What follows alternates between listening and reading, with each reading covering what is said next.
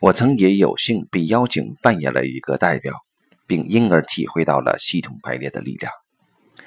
这不是一个家庭的个案，而是一个公司的当事人是一个 CEO，他选择了数名代表，分别扮演他的重要属下。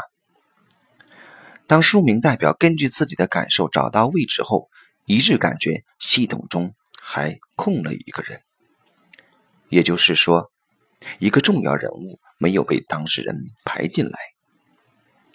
当事人则说：“的确如此，他以前有一个重要的下属，但一个月前刚辞职，所以他本以为不必将他排进来。”于是，郑立峰老师指定我来做这个下属的代表。而本来没有什么感觉的我，一走进代表们围成的场中，立即有了亲切的感觉，并顺着这种感觉走到了一个位置上。我一走到这个位置上，其他代表们都说舒服了很多。量子纠缠现象证明，信息传递可不受距离限制。但是我还感觉到有一个被当事人忽略的重要角色没被列进来。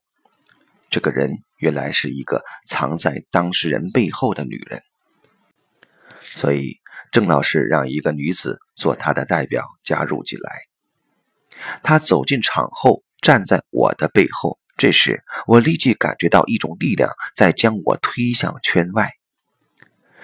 以前做旁观者时，我一直不明白是什么力量推动代表们后退、前进或左右摇摆。但一体会到这种力量，我立即就明白了。我顺着这种力量一直后退，当差不多彻底退出小组围成的圈子后，这种力量就消失了。显然，这是那个下属辞职的道理所在。最后一个个案也给了我极大的冲击。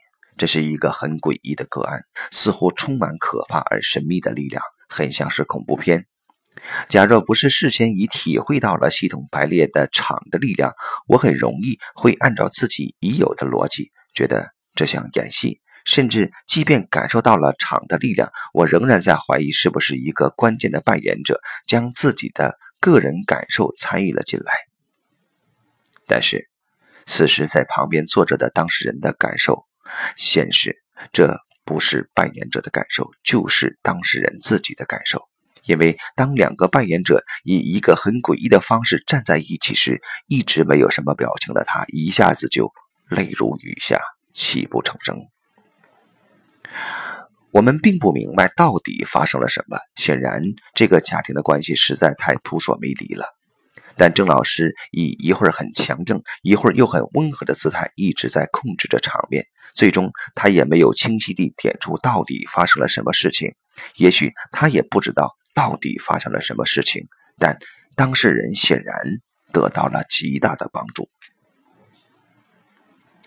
在两天的工作坊中，我一直将注意力放在自己身上，从而清晰地看出，一些个案之所以唤起了我强烈的情绪反应，是因为我有类似的问题。所以，包含着这一类问题的个案，毫无例外都会令我泪如雨下。对于这一类问题，我从不曾觉得自己受到了很大影响，但这些感受告诉我，它对我影响至深。不过，其他的个案，当可以淋漓尽致地展现出来时，我都会有非常清晰的感受，但却没有强烈的情绪。这时，我知道。我只是有了一定程度的心灵感应，但我没有这个问题。